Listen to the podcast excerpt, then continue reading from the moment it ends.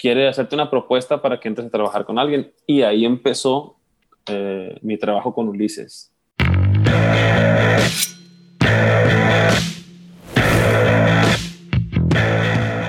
En 3, 2, 1. Hola, ¿qué tal amigos? Bienvenidos al episodio número 11 del podcast Sincerándonos. Le quitamos el con nada más para que sea Sincerándonos, donde vamos ahora a platicar con el señor Mario Arredondo, que ustedes lo pidieron en los comentarios. Y yo también en lo personal ya quería hablar con él. Habíamos intentado hace unas cuantas semanas y pues ya me había dicho que sí, pero surgieron unas cuantas cosas, se enfermó, estaba en otra parte. O sea, ahorita, vamos a platicar un poco sobre eso porque también tiene algo que ver con lo que quiero preguntarle. Entonces, te quiero dar la bienvenida, Mario. ¿Cómo estás? ¿Qué rollo? Muchas gracias, Juan Diego. Bien, gracias a Dios. ¿Tú cómo estás? Pues aquí andamos todavía encerraditos, pero tratando de traer, tratando de traer este tipo de contenido para que, para que la gente, los que nos siguen, aprendan cosas nuevas y también se entretengan un poco mientras barren o trapean ahí en su casa. yo soy uno de tus seguidores, yo te escucho, te escucho. Todo lo que estás sacando lo estoy escuchando, lo veo en Instagram y como ya soy una persona de casi 40 años, tienen que explicarme ah, ciertas cosas como me explicaste y ya me fui a buscarlos a donde en realidad están completos tus podcasts. Perfecto. Bueno, entonces, como tú ya viste un poco cómo funciona la dinámica aquí en el podcast, te voy a explicar de volada. Es primero, quiero que me cuentes un poco sobre tu historia, de tu carrera, hagas como un pequeño resumen de cuando empezaste a cómo andas ahorita trabajando, lo que andas haciendo. Y ahorita a partir de que ya haya fluido la conversación, yo te voy a empezar a hacer unas cuantas preguntas de dudas que tengo aquí guardadas para que nos respondas y nos compartas tu experiencia, más que nada ahora que me dijiste que, que ya casi pegas el cuarto piso. Pues eh, entonces es un buen indicador de que ya hay experiencia, ya, ya, las, ya las has cagado en varias cosas, estoy seguro, como muchos, pero ya con más años yo creo que has, adquirido eh, experiencia y sabiduría, entonces eso es muy importante para compartir. Entonces, ¿qué tal? Háblame, háblame, Gracias, de, de tu un poquito resumen de tu historia. Bueno, pues de este, me imagino que vamos a hablar sobre lo musical, ¿verdad? Sí, de este, yo empecé a tocar la guitarra a, raíz de que a mí siempre me gustó porque mis tíos y mis tías cantaban en el coro de la iglesia, ¿verdad? Y tocaban la guitarra. Pero no me, no me aceptaban porque yo estaba muy chico. Iba a los 5, 6 años, 7 años y no me aceptaban porque estaba muy chico. Pero a los 8 tuve un síndrome que le da a uno de cada 100 mil niños. No, no recuerdo cómo se llama ese síndrome, pero consiste en que el fémur, que es el hueso más largo que tenemos en la pierna, se desgasta de la parte de arriba y empiezas a renguear, a, caminar eh, chueco, pues. Este, y lo que hacen los médicos es operarte, si tienes lana, o guardar reposo durante dos años y no caminar ¿ok? Y eso fue lo que hicieron mis papás, porque tú no, no sé si, si, lo sepas, pero yo tengo un hermano que toda la vida estaba muy delicado de salud y generaba mucho, ¿cómo te diré? Mucho gasto para mi papá y no podía hacerlo de la operación. Entonces, a raíz de ahí, me aceptó el maestro en las clases de guitarra y era lo que hacía porque no podía jugar fútbol, no podía jugar béisbol, no podía, no podía caminar. Eh, ¿Y no caminabas? ¿Andabas en silla de ruedas? no, güey andaba en silla de ruedas, igual que mi hermano que tampoco camina. Imagínate tener dos, dos hijos en silla de ruedas, qué ah. madriza. y ya después, cuando te vas recuperando, ya que van, se van acercando los dos años, ya puedes usar muletas. Después usas una muleta y después ya caminas. Y así fue como aprendí a tocar la guitarra. Entonces, fue por el, la, esa incapacidad de hacer lo que los demás estaban haciendo, como jugar fútbol o andar correteando sin estar sentado. Entonces, buscar qué, qué es lo que puedes hacer o entretenerte más que nada fue aprender. ¿En dónde fue? ¿En la escuela o dónde aprendiste? Sí, eh, con un maestro que se llama Cesario Martínez Tabizón. Ahí tengo un video con él en mi canal, sí, me lo encontré. me lo encontré en Telmex, güey. Me lo encontré pagando el teléfono y traía su guitarra. ¿Quién va a pagar el teléfono trayendo su guitarra? Mi profe Cesario. y se aventó unas rolas. Sí, es, estuve con él muchos años en, música. Eh, hubo momentos muy difíciles de, por parte de mi papá, donde hizo falta para poder pagar y el maestro me becó y me dejó seguir, seguir tomando las clases. Y ahí, de este, ahí participaba con él en festivales, que iba de este, a, festivales de, de, cultura del municipio, del estado, y así fue como me, me empecé a follar un poquito para animarme a, cantar, a, tocar y cantar. ¿Eso es ahí en, eh, creciste en Guamuchil, Sinaloa? Sí, nací en Guamuchil y crecí ahí hasta los 18 años que me fui a estudiar a la Universidad de Culiacán. Ya durante ese tiempo estuve tocando, pero curiosamente tocaba puro rock. Y de hecho, me, me, di cuenta cuando estaba viendo tu canal y en un video que había subido de un en vivo que hacías puras rolas. Ahora vamos a tocar puras rolas de pop y de rock. que el tri, que hombres G, todo cantando en, la, en el en vivo. Y que te pedía, no me pide este corrido. No, espérense, en este en vivo voy a tocar puras de rock y, y de pop.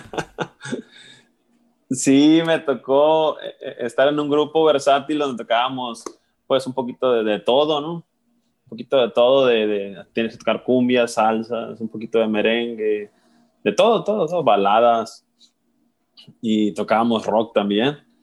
Y, justo ese muchacho que viste en el video es quien, quien entró por mí al grupo versátil cuando yo me fui a estudiar a la universidad. Exactamente, él fue el que me suplió. Entonces, en tu adolescencia empezaste a trabajar de músico ahí. Sí, y también por mi enfermedad me llevaban a clases de natación. Ah, ¿Te acuerdas que lo que te dije de la, de la pierna? Entonces el médico recomendó para terapia, para mi pierna, eh, la natación y como terapia ocupacional eh, podía hacer algo sobre arte. Entonces me llevaron a pintura, me, me llevaron a varias cosas, a piano, a la guitarra y me quedé con la guitarra. Sí. Pero qué, qué bonito también que, que tus padres te apoyaron en, no, no, puede hacer esto, pero oye, vamos a buscarle qué puede hacer para que el niño no, pues no, no se sienta mal de que no puede hacer eso. Porque uno cuando es niño y, ve a los demás jugando y, tener como cuando estás castigado, que los veías desde afuera, que no podías jugar con ellos. yo me acuerdo que se sentía feo, pero era porque estabas castigado. Imagínate una condición médica de que no puedas. Entonces, qué, qué valentía de tus padres decir, no, pues, ok, vamos a buscar otra cosa que vamos a la pintura, no, al piano, a la guitarra, porque, porque pues tiene que encontrar algo para que se desarrolle y no se se sienta triste o le dé para abajo lo que está viviendo, porque tiene que ser muy valiente para enfrentar ese tipo de cosas. Y te ayuda un chingo en tu autoestima, porque ahí es donde radica todo el problema, donde dices, no puedo hacer lo que están haciendo los demás, pero puedo hacer algo que los demás no hacen. Y, y, eso, eso te ayuda mucho en tu autoestima, y sí, sí me ayudó mucho, porque mis papás eh, sí, sí han padecido mucho el problema de mi hermano hasta ahorita hasta ahorita. Hoy en día lo dializan cuatro veces diarias entre los dos. O sea, a las 6 de la mañana, a las 12 del mediodía, a las 6 de la tarde a las 10 de la noche. Todos los días. Y si no lo hacen, pues simplemente se ¿Es tu hermano mayor? Eh, es mi carnal, el mayor, así es. Eh. Él va para los 45 años. Este, y y ahí está en Guamuchil con mis papás viviendo y luchando, toda la vida luchando. Imagínate ahora que sean dos, ¿no? Sí, mis respetos. Total que ya cuando me fui a la universidad, me fui a la universidad, este, empecé a tocar trova. Andaba muy de moda eh, un, señor que estaba cantando muchos covers a, estilo trova que se llama Nicho Hinojosa, ¿sí te acuerdas? Eh, creo que estoy muy joven todavía para eso. o no, o no me, llegó la, referencia en mi familia. Pero no te suena el nombre de Tal vez sí me suena, pero ¿no? la neta no lo ubico. Ok, es, es un señor que tocaba en Monterrey. Eh, es, es, de Monterrey y tocaba en un bar y grabó unos discos en vivo así con...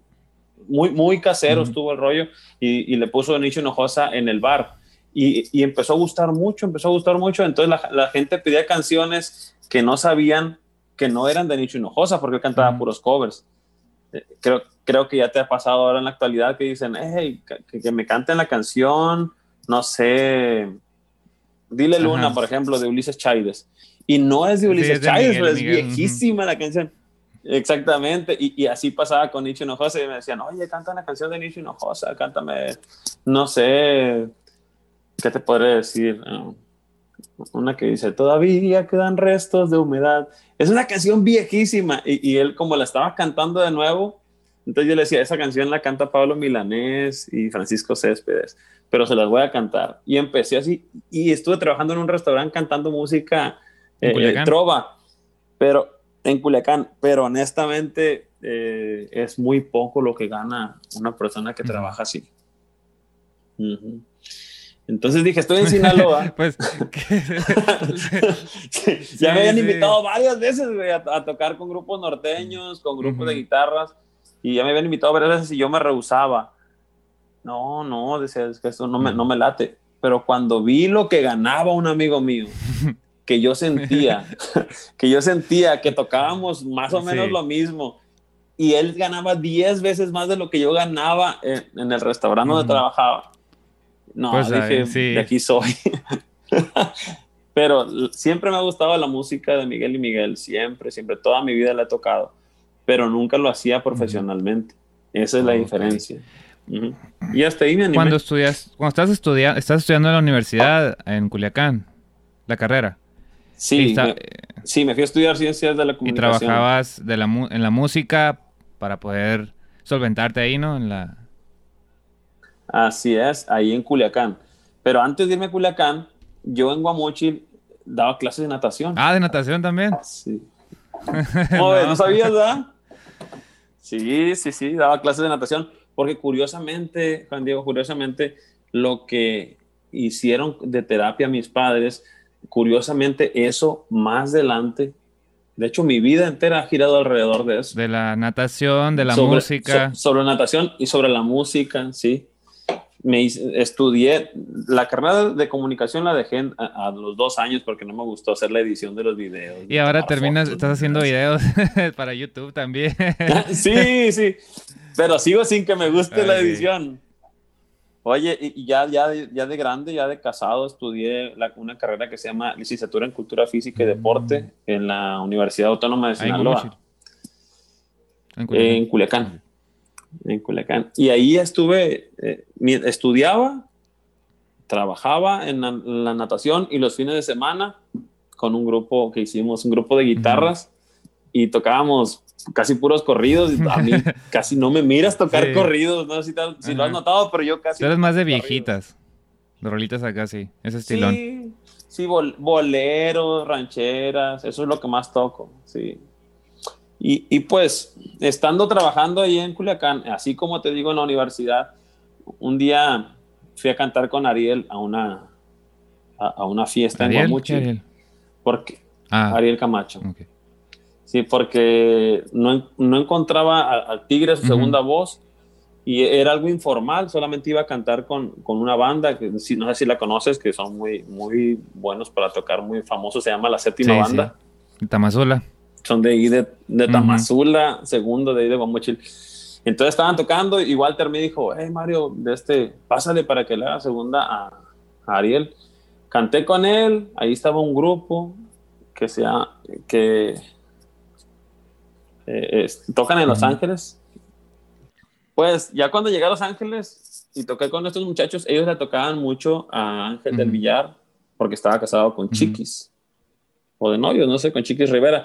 Y, y creo que a Chiquis le gustaba mucho el, el, grupo. Yo tocaba, yo tocaba con ellos y cuando terminé de trabajar con ellos, lo publiqué. Yo dije, hoy termino un ciclo para mí con este grupo. Yo les deseo que Dios los bendiga y que a mí no me olvide. Aquí estamos a la orden. A los 10 minutos de que me habla el ingeniero de Ariel Camacho, que ya había fallecido, en paz descanse Ariel, y me dice, ¿sabes qué? Eh, Ángel, Ángel Alvillar, quiere hacerte una propuesta para que entres a trabajar con alguien. Y ahí empezó eh, mi trabajo con Ulises. Así es. Oye, pero fue, fue muy, muy rápido, ¿no? Cambiar de, de ese cambio extremo de soy maestro en, aquí en Culiacán de natación. Soy músico en los fines de semana, que me invitaron en un grupo de Los Ángeles, ok, fue un, un tiempo, pero luego me llaman para entrar con un jovencito que trae, que la trae fuerte y de repente en andar tocando en escenarios bien grandotes, porque yo recuerdo he visto videos que han tocado en los eventos de la radio, que son eventos gigantescos, grandísimos, que están en estadios y hay un chingo de gente. En el Estadio Azteca, güey. No, hombre. Eh, Sí, está grandísimo. Yo nunca me había puesto nervioso a tal grado de que me temblaran las piernas. Y entramos a un evento de la radio en el Estadio Azteca. Y, para empezar, Ulises me dijo, eh, usted va a hablar hoy. Sí. ya, que, ya, que, me dice usted va a hablar hoy, es que algo está pasando y es que estaba nervioso. Y entramos y buenas tardes, ¿cómo está la gente de la Ciudad de ah. México? Pero a mí, a mí, digo, me temblaban las piernas, no es... o sea, literalmente así. Y dije, wow, nunca me había pasado eso, pero una, una experiencia muy bonita. Pero sí, sí cambió mucho mi vida de, de, de, estar tocando en privadas a tocar en escenarios grandes. ¿Y qué sucedió con, con lo de la natación? Ah, bueno, nos quedamos en que, qué fue con la natación, me dijiste. La natación, pues la dejé completamente de la noche a la mañana. ¿Qué fue para ti eso? De la noche a la mañana. Estuve bien cabrón porque yo nadaba desde los ocho años. Estuve en el equipo de natación desde los ocho años sin interrumpir la natación hasta los 32 años, 33, sin interrumpir. Y la música sí la interrumpí por la natación. Hubo, hubo años que no agarré una guitarra, en serio. Y, y fue, fue raro, pero la neta, la neta, eh, yo siempre quise ser músico pero mi mamá me decía, no sé si te suena esa frase, mi mamá me decía, ¿cómo chingado vas a ser músico si te vas a morir de hambre, de músico no se puede vivir? No sé si has escuchado eso, pero e, eso, eso sonaba mucho, pero mucho en mi casa. Y ahora con la música, bendito Dios, tienes tu casa en Guamuchil. Lo que no pude construir eh, eh, eh, dando clases de natación como maestro, como maestro yo sé que sí se puede, pero necesitas más tiempo para que te den tu crédito. Pero decir, ah, voy a juntar dinero, lo de lo que gane este año para construir mi casa, nada, eso no es posible. Como maestro, no, es un sueldo bueno, pero es, no es tan estratosférico como para poder construir una casa. Y aquí el problema es que si no te concentras, si no te concentras, eh, eh, empieza a llegar dinero y, se va muy fácil.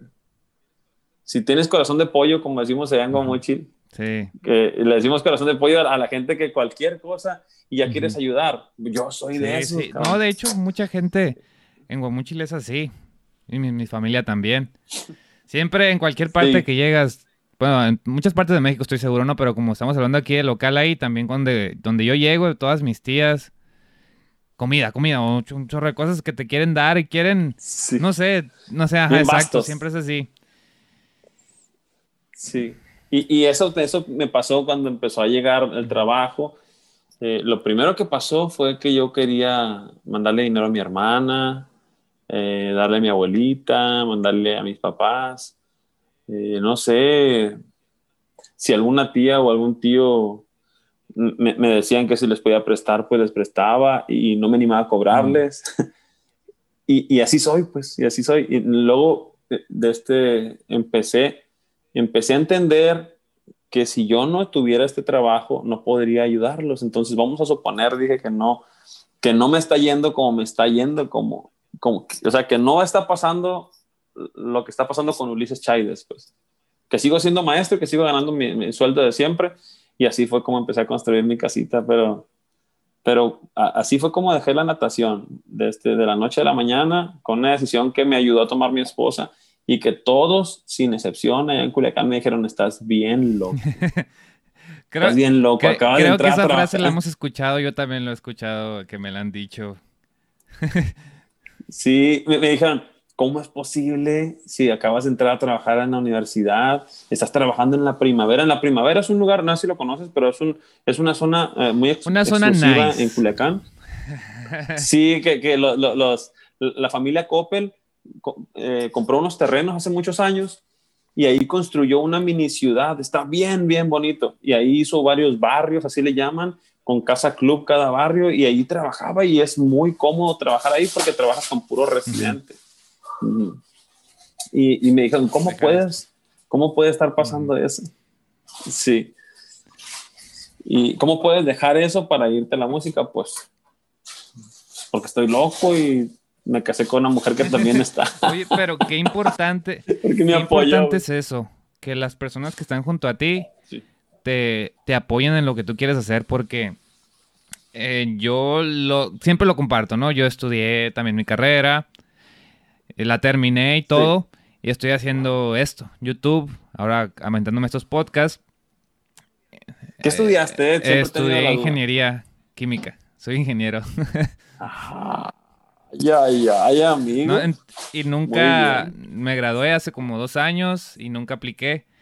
Y nunca he recibido yo de mis padres un de que, oye, mejor ponte a buscar un trabajo o así, sino que me han visto que yo me dedico mucho a lo que estoy haciendo, que le pongo pasión y no me... Nunca me han dicho de estás loco, sino todo el apoyo siempre a mi mamá, a veces cuando estoy grabando, que entra y me toca o me trae una comida, porque a veces que duro mucho tiempo que estoy editando o trabajando, escribiendo, cosas así, que se me va el tiempo. Entonces, eh, mi mamá llega así, abre la puerta y me trae comida, o sea, me apoyan mucho en ese sentido. Y yo eso es lo que agradezco muchísimo y lo que más veo, que mucha gente también que no tiene el apoyo de la familia, aún así se avienta, eso también es muy admirable, pero cuando uno tiene ese apoyo ahí en tu casa, es muy reconfortante tanto para el alma como para la mente para poder seguir. Porque si tuvieras puro vibra negativa de que te están hable y hable hable diciéndote cosas de que estás loco, no, ¿cómo vas a hacer eso tú? Eh, te da para abajo, te da para abajo aunque no, aunque no, aunque tú mismo tengas, digas, tengo los huevos para decir, no, yo sí puedo, huevo que sí. Siempre, siempre lo que te digan te va a afectar en cierto, en cierto grado. Pues fíjate que en mi, en mi caso, sí, la, la familia siempre me ha, apoyado, me ha apoyado y me han visto como, pues, como músico, pero eh, yo, yo lo quería hacer profesionalmente, yo quería estudiar música, yo quería inscribirme en el Conservatorio de las Rosas en Morelia, ah, Michoacán. Ah, así se quedó mi mamá, pues decía, no, no, no, eso no. Eh, estudia una carrera que, que, que, tenga futuro, que te pueda redituar, porque ser músico, a veces la ignorancia, no quiero decir que mi mamá sea ignorante en el, en el sentido de que... No, si no, es que no sabes, no que no sabes, no conoces más allá porque pues a veces no vemos mucho más allá de la burbuja, sí, eso es entendible, no es falta de conocimiento, sino como que no, no llegas a, entender cómo funciona eso, no porque no sepas. Si lo estudiaras, y lo vieras, ya entiendes, pero como estás fuera de esa burbuja, lo desconoces y da miedo. Exacto, y, luego para su experiencia, dice, un músico como los que tocan ahí en la plazuela que andan cantinas. sí, de los que andan así caminando por las calles y tocando en los bares. No, yo no quiero eso para mi hijo, pero ella no entendía, no iba más allá. Pero aparte de eso, pues, fue un pleitazo, sabes que yo quería irme a estudiar para allá. Desde que me dijo, órale, puedes hacer lo que tú quieras, pero hazlo con tu dinero. Pues no me alcanzaba, güey, estaba bien cara la carrera. Yo, yo en, en, el año 2000, hace 20 años, que era cuando iba a estudiar, que quería estudiar, ahí costaba 2.500 pesos mensuales. Hace 20 años. Eh, hace 20 años yo calculo, no sé, en aquel entonces se me hacía como pagar 10 mil ahorita, más o menos. Entonces, entonces, si vas a estudiar, vas a estar en la escuela y vas a, a practicar en las tardes, ¿a qué horas vas a trabajar? Y para juntar esa cantidad, está, está difícil, pues. Entonces, dije, bueno, pues voy a estudiar ciencias de la comunicación, que fue lo que estudió mi hermana. No me gustó tanto y después, ya casado, a los 26 años, estudié la carrera de Cultura Física y Deporte. ¿Mm? ¿Y saliste antes de los 30? ¿Te fuiste a... empezaste con la natación? Sí. Siempre estuve dando clases de natación. Siempre, siempre. Sí, nada más cuando estuve, eh, cuando estuve estudiando comunicación, ahí fue donde estaba trabajando en la música. Esta tu experiencia que dijiste, yo creo que embona mucho con los que nos están escuchando, porque la gran mayoría pues, son los que vienen de, mi otro canal, que quieren ser músicos o vienen de... quieren crear algo, hacer una carrera que no todos, que no todos ven que el ojo público no lo ve como algo que te pueda generar o poder crear un patrimonio. Eh, yo creo que eso que contaste tú, la experiencia de que así como tu mamá pues desconocía sobre ese sobre eso y tú aún así ya después lograste con lo que te apasionaba la música poder tener un trabajo que te ayudara a vivir bien, que es lo más importante para ti y para tu familia. También para que los, que nos ven y nos escuchan se den cuenta de que eh, pues no es fácil el escoger una carrera que te gusta. Pero cuando la encuentras, porque yo creo que es de lo más difícil encontrar en ciertos, bueno, por mí en lo personal sí ha sido lo más difícil encontrar qué es lo que me gusta, porque yo he hecho de todo, de todo, literalmente de todo. Ahí donde, sí, te ahí donde lo ven. Pues es difícil encontrar y cuando lo encuentras y de verdad lo sientes que es lo que, que quieres hacer, pues te vas a aventar. Claro que no es fácil, vas a, a, usar, hacer otros trabajos que no te van a gustar, que vas a decir, qué chingados estoy haciendo, odio este trabajo, los tienes que hacer porque es lo que te va a mantener para que puedas comer y puedas tener un techo para, para poderte darte el tiempo de hacer lo que te gusta y luego poder convertirlo en trabajo. Mucha gente, y lo veo mucho ahora en las redes sociales, de que los millennials somos de que, a ah, la chingada, voy a dejar todo y me voy a ir a viajar por el mundo, pero pues, ¿cómo vas a viajar con el mundo que no tienes dinero? Eh, se me hace una, filosofía muy pendeja que he visto en, internet de todos los jóvenes millennials, de que los, los videos editados de que decidí dejar mi trabajo e irme a viajar por el mundo. Y que, ok, está muy bonito, pero seamos sinceros, la mayoría de nosotros, los mexicanos, si dejamos nuestro trabajo, créeme que en un mes no vamos a tener para comer, mucho menos para irnos a otro país que no conocemos. Entonces, yo lo que quiero ver es como tener un pensamiento de que sí, sí se puede lograr los sueños y se deben de buscar. Pero siempre todo tiene un precio. Y yo creo que al querer buscar tus sueños hay que trabajar en cosas que de plano no te gusten o cosas que te van a desgastar bastante. Pero al final del día son las cosas que te van a dar ese tiempecito para poder hacer esas cosas. Exacto.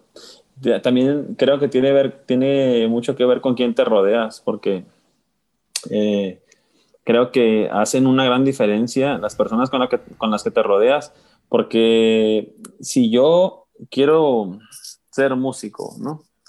Y me rodeo de gente que quiere tomar, nada más escuchando mi música, entonces yo creo que estoy, eh, eh, estoy meando fuera del hoyo, decimos en Guamochila. de este, creo que estás en una, en una zona equivocada, pues estás malinterpretando lo que es ser músico. Tal vez lo que tú quieres es parrandear y no ser músico, ¿verdad? Yo, yo, yo encontré, yo encontré un gran amigo en Guamuchil. Me hice de un muy, muy, muy buen amigo que ahora es mi compadre es padrino de dos hijos míos y, próximamente va, va, a padrinar al tercero que tengo. Se llama Horacio López. Yo cuando hice eh, eh, el, servicio social en bomberos en Guamuchil, porque en toda, mi en toda mi familia, en toda mi familia es una tradición que hacíamos el servicio, el servicio social o en Cruz Roja o en bomberos, porque mi abuelo fue uno de los fundadores de bomberos en, Guamuchil. Entonces me tocó hacer el servicio social en bomberos y me, y me tocó conocerlo. Y él es como, yo soy como el aceite y él es el agua, más o menos. Ah, ok. en cuanto a gustos, ah, él norteño y yo rockero. Y eh, sí, él, sí, eh, de, música de la sierra y yo pop rock. Yo maná, de cuenta, ¿no? Entonces, ahí nos Él con sombrero y tú con el pelo largo, haz de cuenta. Simón, yo tenía el pelo largo y aretes. así. De este, entonces, ya cuando lo conocí, eh, él me ayudó mucho a encontrar, a encontrarme a mí mismo y a, decir lo que, a decidir qué era lo que quería hacer, porque eso fue terminando la prepa. Y si te acuerdas, te dije que yo me fui a Culiacán, empecé a trabajar con la, con la trova, pero no estaba funcionando. Y él me decía en las barrios de bomberos, aprendas esta canción, cante esta canción. Y ya empezaba a tocarlas y para mí se me hacía bien fácil tocarlas, bien fácil. Pero a la vez fui agarrándole gusto y creo que él es una de las personas, aparte de mis padres, aparte de mi esposa, que ha influido mucho e, e, en, esas decisiones que tomé sobre la música. Y yo creo que siempre, siempre hay alguien que influye para bien y alguien que influye para mal en tu vida. Y yo creo que, hay que ahí es donde radica de tomar una buena decisión en quién te vas a rodear, pues. Y muchas veces también cuando eh, tomas malas decisiones, si sabes cómo aprovecharlas, puedes aprender sobre ellas. Yo he tomado muchas malas decisiones a mi, a mi corta edad, ¿no? De 25 años. ¿Cuántos años tienes? ¿25? pues sí he tomado malas decisiones que digo, no, en el momento en que la cagaba todo, siempre era de, puta madre. Yo era mucho de, pensar así, de, recriminarme a mí mismo, de qué pendejo estoy y todo eso. Pero yo creo que ya ahorita en esta edad donde estoy un poquito, quiero creer más maduro, trato de ver eh, las cosas que, me equivoqué en, en, ese pasado y aprender sobre ello. Aunque se escuche muy de cliché, pero, pero cuando y ya y lo, lo, aplico a diario. Ahora sí me, me equivoqué con algo. De volada trato de, anteponer ese pensamiento de, ok, la cagué, pero ¿qué puedo aprender sobre eso? Y llevo así como tratando, ya haciendo ese tipo de pensamiento cuando la cago, que es la mayor parte del tiempo. La, la gente a veces cuando ven que te está yendo bien en cierto sector, no sabe que la has cagado el 95% de las veces en, intentando hacer esas cosas. Que estás en ensayo y error, ensayo y error. Entonces, ya tengo así como, yo creo, unos dos años con ese pensamiento de, bueno, la cagué, ¿qué puedo aprender sobre eso? Y he sentido que he crecido tanto personalmente como mentalmente, incluso también con mis relaciones sociales y también en lo que hago en mi trabajo. Y creo que eso ha sido parte importante también de, saber que aunque la cagues, está bien, no hay pedo. Hay, alguna forma de aprovechar eso que está mal. Yo tengo una hija de 12 años, este, la saludos de acá, saludos Nicole, ya sabes que te amo hija. Eh, yo le doy un consejo a ella, mira, cuando la riegas, cuando te equivocas por primera vez en algo, eh, normalmente no es tu culpa, no siempre es tu culpa. Cuando la vuelves a regar en lo mismo por segunda vez, ahí sí es tu culpa. Ya no, no aprendiste la lección. Eh, claro que no aplica en, todas las situaciones, ¿no? Pero, pero, por ejemplo, si tú un día por inocente, alguien abusa de tu confianza, no se te pide prestado y nunca te pagaron, entonces, seguramente la segunda vez que vuelvas a prestar dinero vas a, firmar, vas a hacerlo firmar un pagaré, una copia de su credencial, no sé. No sé, o no vas a vas prestar. A, quién prestarle. Simón. entonces, eh, si tú no entiendes con la primera lección, entonces ya la segunda, la segunda cagada que pegas, como, me dices, ya es tu culpa, pues ya es tu culpa porque no entendiste el primer chingadazo que te diste y al segundo ya, ya estás repitiendo la misma acción. Muy bien, con, con, eso que me has contado de tu historia, que ya hemos entrado un poco en la conversación, traía unas cuantas preguntas que quisiera que me respondieras, aunque ya realmente me las respondiste, me respondiste la que te voy a preguntar. eso, se escuchó muy trabalenguas. Me respondiste la que te voy a preguntar. A ver, otra vez. Con lo que dijiste, haz de cuenta que me resumiste un poco la pregunta que te iba a hacer. Te iba a preguntar, como tú ya estabas trabajando en la música, estar de, en tener trabajo en esto, que te quita bastante tiempo porque el ser músico y más un músico que toca en diferentes ciudades, diferentes días de la semana, es un es uno de andar así, de voy al aeropuerto, o si no alcancé el vuelo, tengo que agarrar un camión para que cuántas horas voy a alcanzar para llegar allá. Entonces, ¿por qué decidiste tú abrir tu canal para empezar a, enseñar ahí a la, a la gente? Porque pero que acá con lo que me has dicho de que eras maestro y te había gustado enseñar, como que sí me respondiste un poco, pero Sí. Como, porque mucha gente, lo que más nos come siempre, siempre para hacer algo, es no tengo tiempo, no tengo tiempo.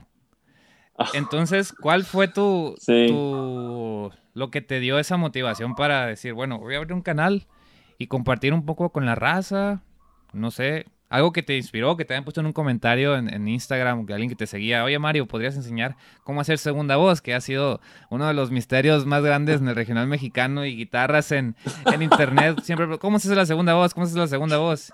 Ya cuando llegó Mario con su video ya con medio millón de visitas, de que ya sabemos cómo es la segunda voz en el regional mexicano. Ah, que pues.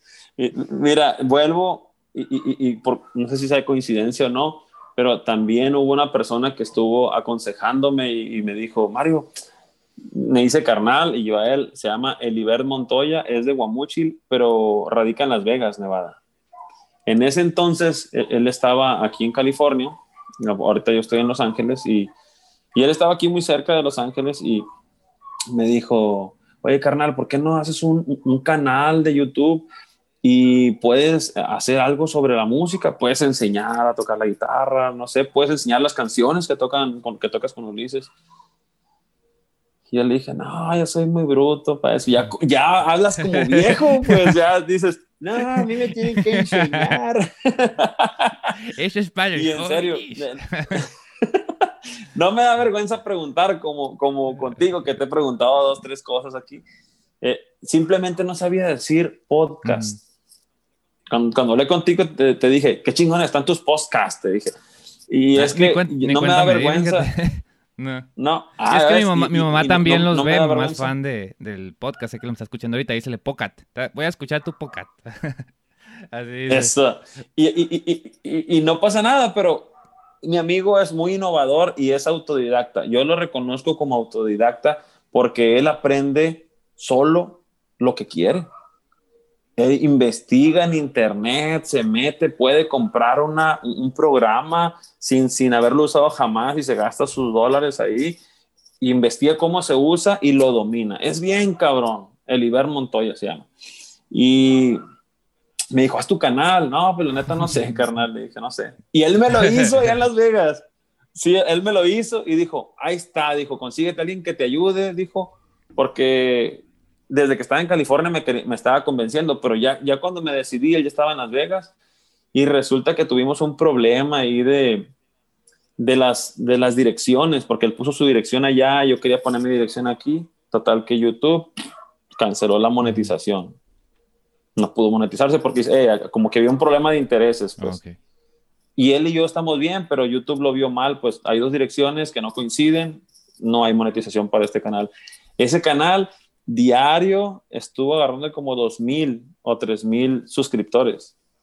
Yo estaba bien emocionado porque en una canción que estoy, en uno de los videos más viejos, que fue el, como el segundo que subió, tercero, les dije que estoy bien emocionado porque está subiendo mucho, estoy subiendo mucho de suscriptores y todo.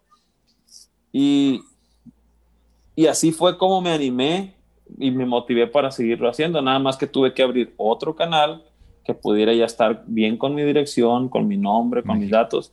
Y, pero de ahí viene, me ayudó y me motivó el Iber Montoya, un muy, muy buen amigo de ADE, de Guamuchil. Y lo, lo empezaste para enseñar, nomás querías compartir, te, decían en tu Instagram, te comentaban que hoy quisiera aprender una rueda de Ulises, ¿me puedes enseñar de alguien que está exactamente ahí? ¿O cómo, o por qué decir, voy a enseñar? ¿Por qué enseñar? ¿Por qué enseñar? Porque yo daba clases en Mamuchil. Es lo que este, te digo que, me, respondiste más o menos el por qué con eso. sí, un, señor que era albañil en la casa de mi abuelita. Eh, eh, le gustaba mucho cantar y un día me estaba escuchando tocar la guitarra, pero yo estaba, yo estaba como de unos 13 años, 14 años más o menos, estaba morro pues. Y me escuchó tocar la guitarra y me dice, enséñeme, me habló, me habló de usted, enséñeme a tocar, yo le pago y me sonó muy interesante. Tener 13 años, de 14, y que te digan, así con esa seriedad, enséñeme, yo le pago. ah, cabrón, ¿cuándo empezamos?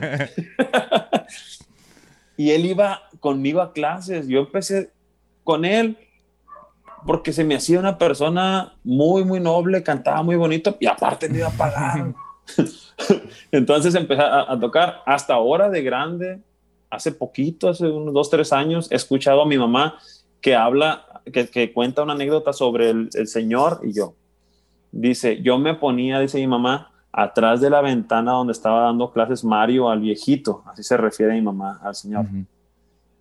Y me daba tanta ternura que le, que le decía a Mario, muy bien, Señor, muy bien, excelente, lo está haciendo perfecto. y, decían, y dice mi mamá, y no lo estaba haciendo tan bien, pero él lo motivaba y eso. Entonces, de, este, eh, de ahí, a partir de él, empecé a tener más alumnos y más alumnos iban a mi casa, que es tu casa, y, ahí daba clases. Y yo creo que me enfoqué por ese lado a ayudar a enseñar. Pero como te digo, eh, eh, no es la tecnología y yo no somos buenos aliados, no somos buenos amigos todavía. Tenemos que ser, pero no, batallé mucho para poder hacer tablaturas las, las tablaturas, hacer los documentos. Vuelvo otra vez a mi compadre Horacio de, de Guamuchil de Bomberos. Él me hacía, es muy bueno en la computadora, es bien inteligente y, me hacía los documentos y, me hacía un link para que lo pudieran descargar. Y acá en Estados Unidos me ayudó Jorge Aguilera. Viajó desde donde él está hace como unas cinco horas a Los Ángeles viajó aquí donde, estamos hablando, yo estoy en Los Ángeles, y vino aquí a, aquí a la casa de mis compadres, Diego y Citlali, y aquí me enseñó, ¿qué eh. tal? y yo, yo también fui a su casa. Sí, de este, recibí mucha ayuda, yo, yo siempre he tenido la, la, suerte de tener mucha gente que está dispuesta a, ayudarme, pues. Y así fue como, como pasó todo eso. lo de que tenemos, tienes gente que está contigo yo lo mencioné con el podcast, ah, dos podcasts antes de este, que es con José Esparza. Hablaba yo mucho del, de, de cómo yo estaba en la transición, tengo 25 años, de que ya estoy dejando, dejé de ser un adolescente y que en la adolescencia tú te sientes que puedes todo, más, más bien a los 18, a los 21, que, ah, que yo y, y todos váyanse a la chingada y así, tienes esa mentalidad. Pero cuando ya llegas a la edad que yo tengo y estás avanzando un poco más, te das cuenta de que necesitas mucho a la gente que está alrededor tuyo, que es muy importante las personas que están junto a ti. Y, por ejemplo, yo contigo me di cuenta de muchas cosas desde que te mandé el primer mensaje. Que para que, oye, ¿cuándo podemos grabar? Que me pasaste tu WhatsApp y era un WhatsApp de, con la de Estados Unidos. Entonces, ok, lo agregué y dije, pues sí. trabaja en Estados Unidos, lo puse. Y que me sale Seattle. Ah, cabrón. Seattle. ¿Vivirá ya Mario o qué pasa? Y bueno, pues no, no le tomé mucha importancia. Eh, entonces ya te pregunté y me dijiste, no, pues estamos en Seattle. Pero no me dijiste que en que estabas trabajando, sino que estabas nada más ahí en Seattle. Eh, luego, pues ya me dijiste que te enfermaste y pues no, ya no vamos a poder hacerlo ahorita, pero te juro que lo vamos a hacer luego. Y ok, excelente. Ya te perdí un poquito la pista en dos semanas. Entonces te mandé mensaje. Oye, Mario, ¿qué onda? Y ya, ya te notaba más, más bien en la... Porque me mandaste incluso un mensaje de voz y me dijiste, no, sí, estaba en Seattle, pero ahorita ya me vine a México. Estoy en Guamuchil porque soy de Guamuchil, con mi familia. es que estaba trabajando ahí en Seattle y yo pues me quedé, ah, sí está trabajando en Seattle. Bueno, ok. me quedaba todavía con eso de, ¿por qué en Seattle? Y luego me dijiste, no, aquí ando en, ¿Qué tal si hacemos el ensayo de la llamada? Porque antes de, grabar el podcast hago como un, ensayito para que todo funcione bien. No, pero ahorita ando en el básquet, o voy a ir en el básquet con, mi, con mis hijos que están entrenando básquet. Voy a ir con ellos. Ah, bueno, y yo, fíjate que todo eso que estoy contando, yo eh, siempre analizo las cosas, siempre me pongo a pensar, porque todo esto es esto.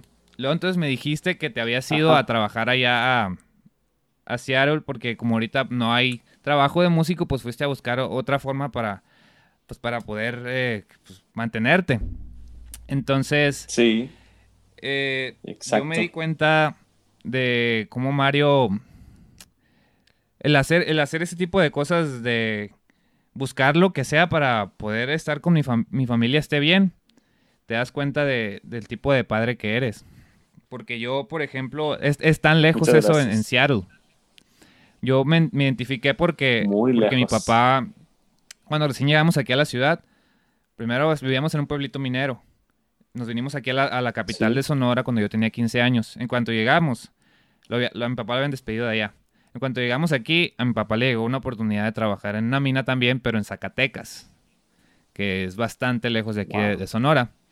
Entonces, pues llegamos y mi papá se fue literalmente. Nada más estamos aquí mi mamá y mi hermano. Y mi papá, él se fue, pero venía cada tres semanas. Le daban, trabajaba tres semanas, daban descanso una. Pero mi papá era muy difícil que pudiera agarrar un avión desde allá, era muy difícil, pero él agarraba el camión cada tres semanas, 27 horas desde allá, 27 horas seguidas. Y uno se da cuenta de lo que realmente hacen tus padres por ti. Y cuando tú me dijiste eso de, oye, ando en Seattle, pero ahora ando acá. Y aparte que me dijiste lo de, ando con el, en el, voy a ir al básquet con mis hijos. Yo dije, ah, cabrón, ¿qué, ¿qué, nivel de, de, amor por su familia tiene Mario? Porque se acaba, acaba de salir de una enfermedad, de, de que se enfermó bien cabrón. Y está bien, está bien, bien zarra. Y llegó bien cansado y todo. Aún así va a ir con sus hijos. Es muy importante cuando los papás se dan el pequeño tiempo de, estar con sus hijos. En papá, digo, cada tres semanas venía. Y yo siempre he sido de que hago mis cosas y todo, pero siempre ha habido pequeños momentos en que pasó con mi papá, que rega las plantas o que platicamos o cualquier cosita así. Y desde que tengo memoria siempre ha sido así, que he visto un poco a mi papá, pero... Sí. Pero ese ejemplo que me ha dado de trabajo duro, y de sacrificio tan grande, porque imagínate 27 horas de, en camión, está bien. ¿Tú cuánto has sido lo máximo que has durado en, en, en, carretera? En autobús. autobús. 24 sí, pues imagínate cómo te queda el trasero, no todo plan. Ya, así, unos no tienen algas menos así después de eso, ¿no? imagínate todo sí, Eso es cansadísimo, yo lo entiendo. Y pues yo cuando veía eso el Mario dije, no, es, algo digno de compartir. Eh, la manera en que, en que Mario es, un, padre que quiere mucho a su familia por esos pequeños detallitos y también por lo que me has contado ahorita me lo reafirma. Esos pequeños detallitos que mencionabas, pues que eran así muy a la, muy a la, como, ah, nomás porque sean así, al básquet. Pero e, esas cositas pequeñas en, nosotros, que, que nuestros padres se den ese tiempo, aunque anden cansados y no, a veces nos damos cuenta, sí te, te forjan cierta, cierta forma de pensar, cierta forma de, de vivir y de trabajar. Eso es, es, demasiado. Te lo digo porque yo estoy más cerca de, de, de, mi infancia que de mi adultez grande. O sea, como que, como que recuerdo. Sí, sí, sí. Lo tienes muy reciente. Sí. Pues mira, en, mi caso, eh, mi papá nunca, nunca estuvo lejos. Estuvo lejos unos, unos meses, pero yo estaba muy pequeño, yo estaba muy pequeño. De, hecho, hay una enfermedad que se llama hepatitis, ¿sí la conoces? Yo sufrí de hepatitis de niño y toda la hepatitis estuve en cuarentena con mi abuelita. Porque mis papás estaban en la Ciudad de México con mi hermano lo mismo. desahuciado. Mi hermano ha sido desahuciado varias veces. ¿Sí sabes lo que es desahuciado? Sí, cuando el doctor dice que te quedan 30 días. O ¿Qué? que ahí estuvo, sí. Perdone, perdón por preguntarte, pero es que tal vez los, Es que los millennials... No, estás familiarizado. sí, está bien, está bien.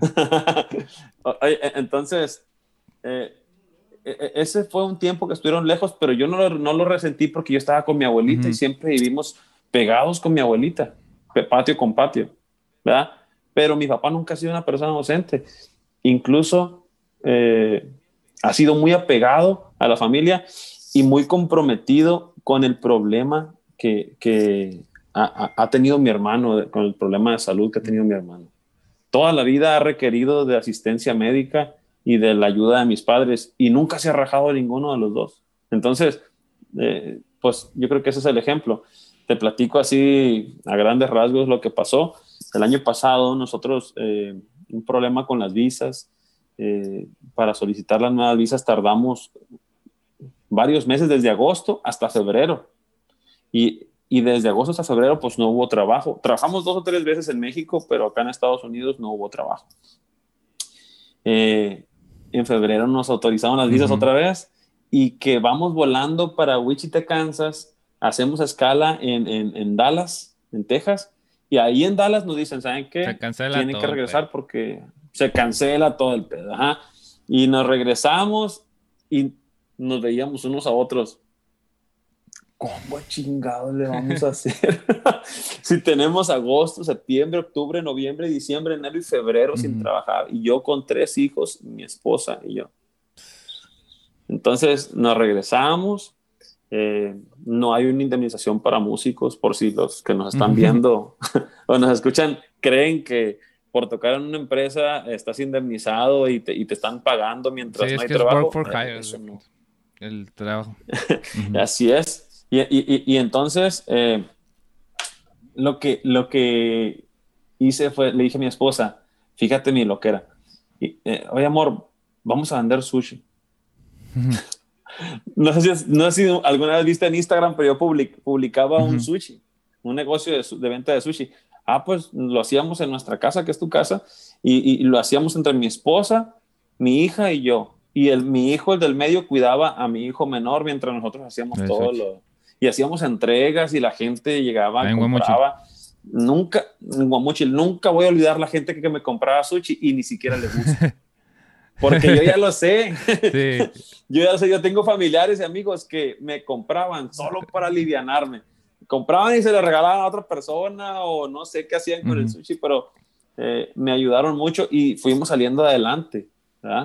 Y de repente que, que, en julio vinimos a grabar unos videos a Los Ángeles y, y le dije yo a Ulises, ¿sabes qué? Yo no voy a regresar.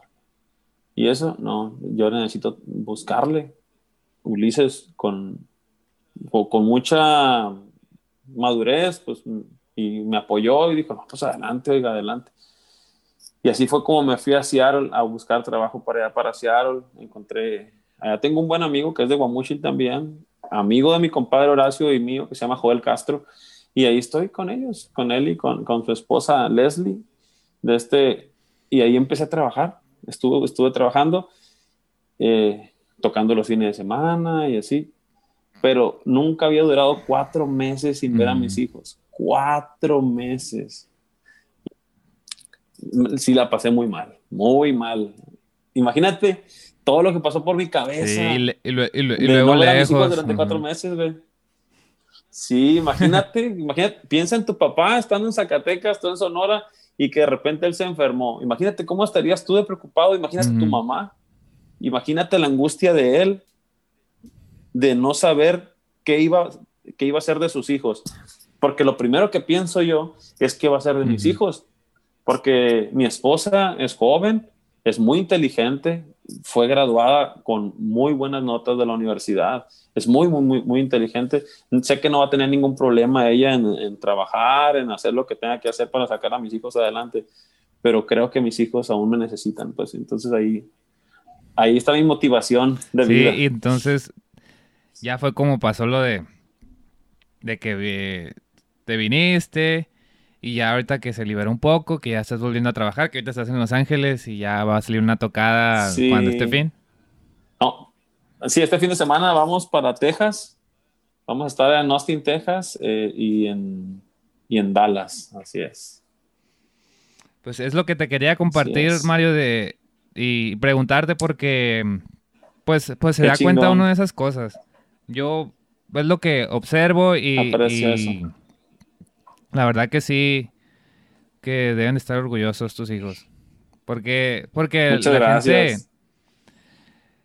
Eh, te lo digo como hijo también, porque yo estoy muy orgulloso de mis padres y tal vez cuando eres joven, cuando eres joven, tal vez no lo, no lo aprecias tanto. Ya cuando estás más viejo y ya tienes un poquito de, de vello facial, es cuando ya te das cuenta de ciertas cosas. Entonces, ¿Pero tienes hijos? no tengo hijos, no, tengo 25 penas. Pero si llego a tener, si llego a tener hijos, pues es lo que siempre voy a tratar de tener en mente.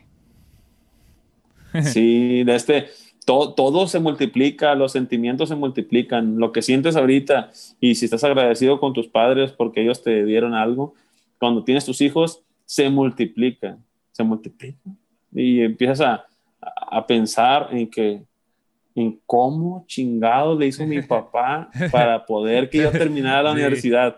Ese es mi principal objetivo en la vida ahorita no tengo otro objetivo que, que, mis hijos, que no sea que mis hijos, obviamente, que tengan salud, que estén sanos, pero que ellos culminen una carrera universitaria y ya terminando el más chico una carrera universitaria, pues que, que ellos ya se puedan valer por sí mismos. Que yo sé que no, no, es de rigor que tengas que estudiar una carrera para salir adelante. Ya ves, ni tú ni yo nos dedicamos a lo que estudiamos. Pero te estorba. y aparte, yo no me arrepiento de haber estudiado, eh, aunque esa carrera, al final muchas cosas no me gustaban, eh, era muy difícil y yo no soy muy inteligente en el sentido de que tengo amigos que son muy inteligentes, muy, muy inteligentes. Y ellos siempre, ellos... ellos no, no realmente, fíjate, fue muy bonito eso porque junté muy buenas amistades en la universidad. Porque yo, por ejemplo, una vez reprobé que una, una materia muy, muy cabrona, ecuaciones, así, ya con el nombre se escucha bien, mm. ecuaciones diferenciales. Y esos amigos que son muy inteligentes me, me ayudaron a estudiar yo tenía que hacer el extraordinario de que un examen que abarcara todo el semestre. Y me ayudaron a estudiar y también te das cuenta de, que las personas que saben más que tú, eh, no, te, no tienes por qué tener un resentimiento o celos o enojarte, sino que puedes aprender de ellos. Eso, eso me quedó muy claro cuando ellos me enseñaban. Porque yo, yo, yo me sentía bien pendejo. Porque yo también. yo, yo tenía esa materia en el en, las carreras, en la carrera la sufrí mucho porque yo no de conocimiento matemático y eso yo soy más creativo y hasta más más al rato me di cuenta de eso de que yo era más por el lado creativo que el lado lógico, pero aún así pues estaba en la carrera y eso fue lo que me dejó muchas enseñanzas. La universidad te deja muchas enseñanzas también.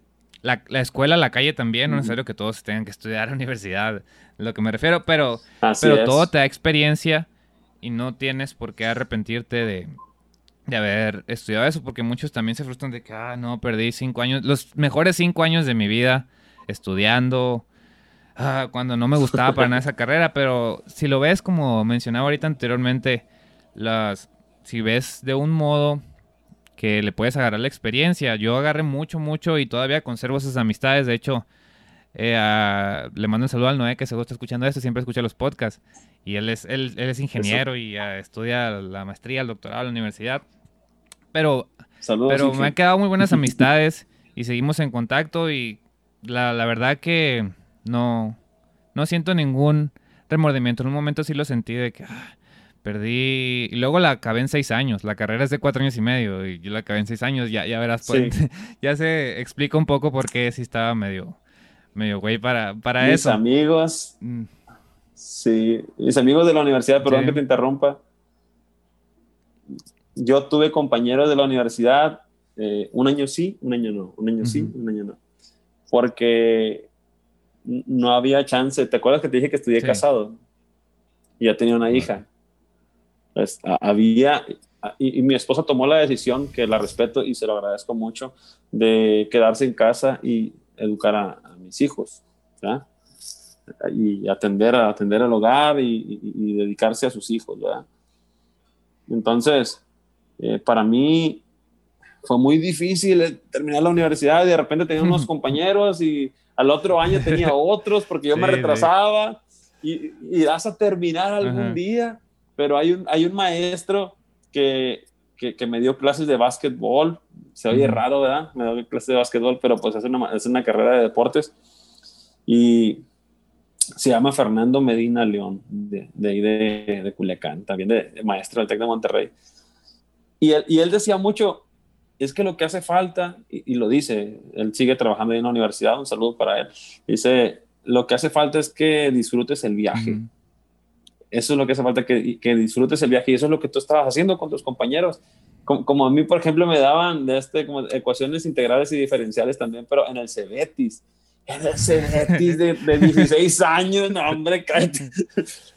Entonces decía yo, bueno, pues vamos a ver eh, cómo le hacemos. Y el maestro me decía, no, no sé si me crea la gente que me está escuchando, pero Octavio Montoya se llamaba, y en paz descanse, falleció hace dos años.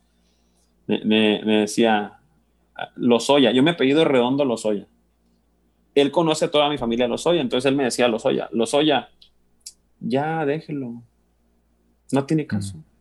Usted debe ser músico, hágase músico usted va a ser músico, no, no le busque. Yo me frustraba por, por intentar, tú sabes que esas ecuaciones son de una fórmula y desglosas toda una hoja y a veces por el otro lado. Ah, bueno, ya así déjelo. En el examen, así déjelo, usted va a ser músico, no se frustre. y que me va escribiendo en Facebook hace dos años, me dice, le dije. Fue todo lo que me puse. El profe Montoya le dije, ay, che, profe, eh, profe, saludos, que lo quiero mucho y así. Y a los meses que se me muere el profe. Pero bueno, de este fue algo bien bonito. Y se acordaba de que también. Coincidió lo que me dijo él y que se acordó. Y te dije, ah, cabrón.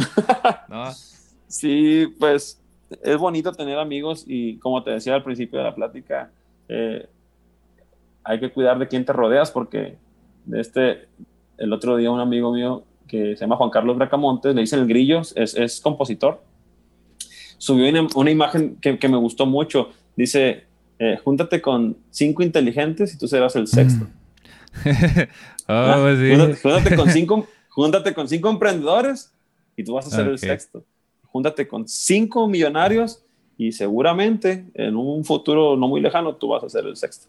Porque aprendes, aprendes formas y aprendes métodos que no sabías estando con gente que está acostumbrada a hacer algo. Pero júntate con cinco borrachos y tú vas a ser el sexto. hace poquito antes de que, de que sigamos con la otra pregunta, eh, mi hija estaba estudiando violín y me preguntó, me preguntó un amigo, eh, esto es broma, ¿no? Es broma. ¿Es en serio lo que te estoy diciendo? Sí, sí se lo contesté, pero obviamente que es en, son, de, en son de broma. Me dice, oye, ¿y por qué violín? Y le digo, es que nunca he visto que alguien llegue y diga a alguien que toca violín, eh, güey, este, agarra el violín, ¿no? traemos una chela, vamos a la presa y el violín para que toques. Apenas que sea un mariachi. no, pero un violín solo, imagínate. Apenas allá en el río Sena, allá en, Francia. Era para. A ver. Sí, sí. Eh, pues eh, tenía una. Se me había ocurrido una frase mamadora para decir para que se quedara, pero creo que se me fue. pero ni pedo. A ver, si luego. Piénsala. Luego la comparto, pero. Eh, pues.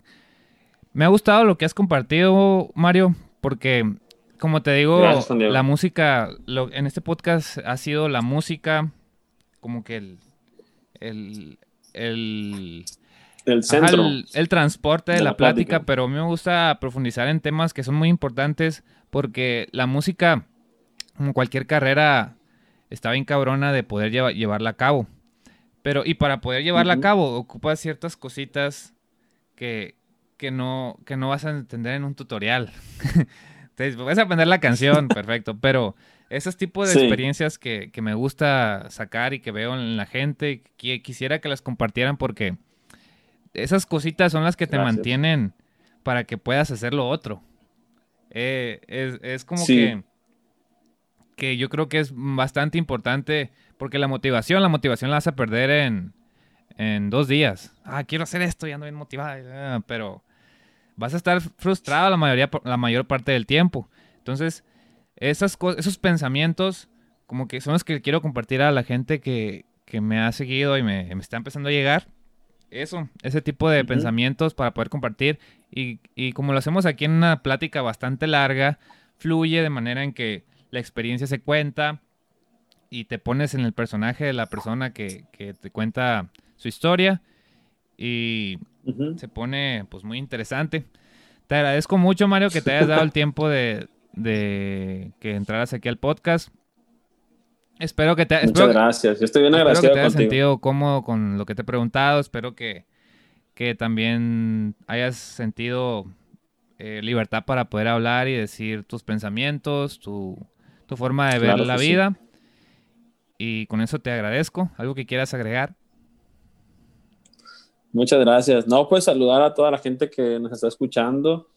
Eh, saludar a, a, toda la raza que se da el tiempo de hacer comentarios, ya sea positivos o negativos. Ya te estuve viendo, te estuve escuchando también en otro podcast que decías que qué importa que sea negativo, es señal que va llegando más gente, ¿verdad? Sí, es que si te escucho. Gracias. Entonces, eh, yo les digo a, a, mis amigos que, que traten de, de, de, de, no imitar, porque ahorita en la actualidad hay mucha imitación.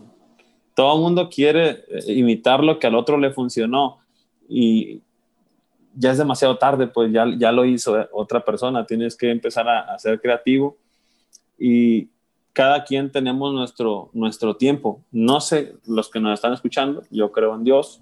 Yo creo que los tiempos de Dios son perfectos y no puedes presionar algo que no va a pasar este año, mm. simplemente. No, no, te, no, te estreses, sigue trabajando, sigue trabajando, sigue preparándote y, y, para el año que entra será y si no se puede, pues vamos a encontrar un, tiempo. Dios encontrará el tiempo perfecto para ti, como para ti, por ejemplo, ahorita.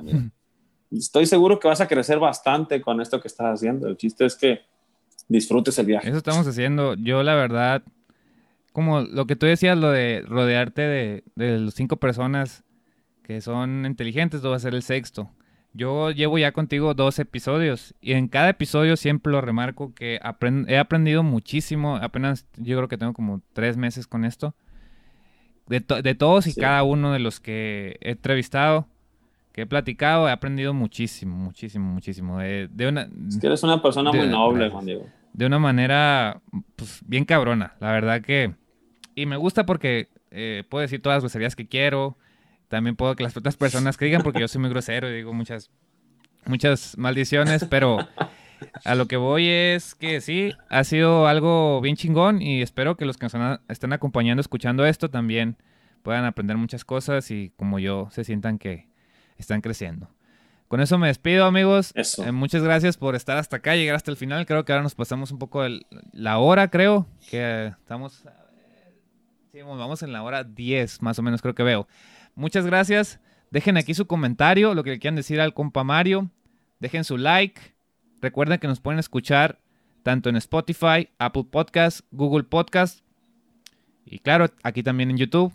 Me sirven muchísimo los likes, de verdad, que que cuando entre más likes tenga y comentarios, YouTube lo va a empezar a recomendar un poco más, un poco más y va a empezar a llegar gente, tal vez lleguen más comentarios, pero va a ser buena señal. Con eso me despido, ahí nos vemos, muchas gracias. Gracias Mario. Adiós.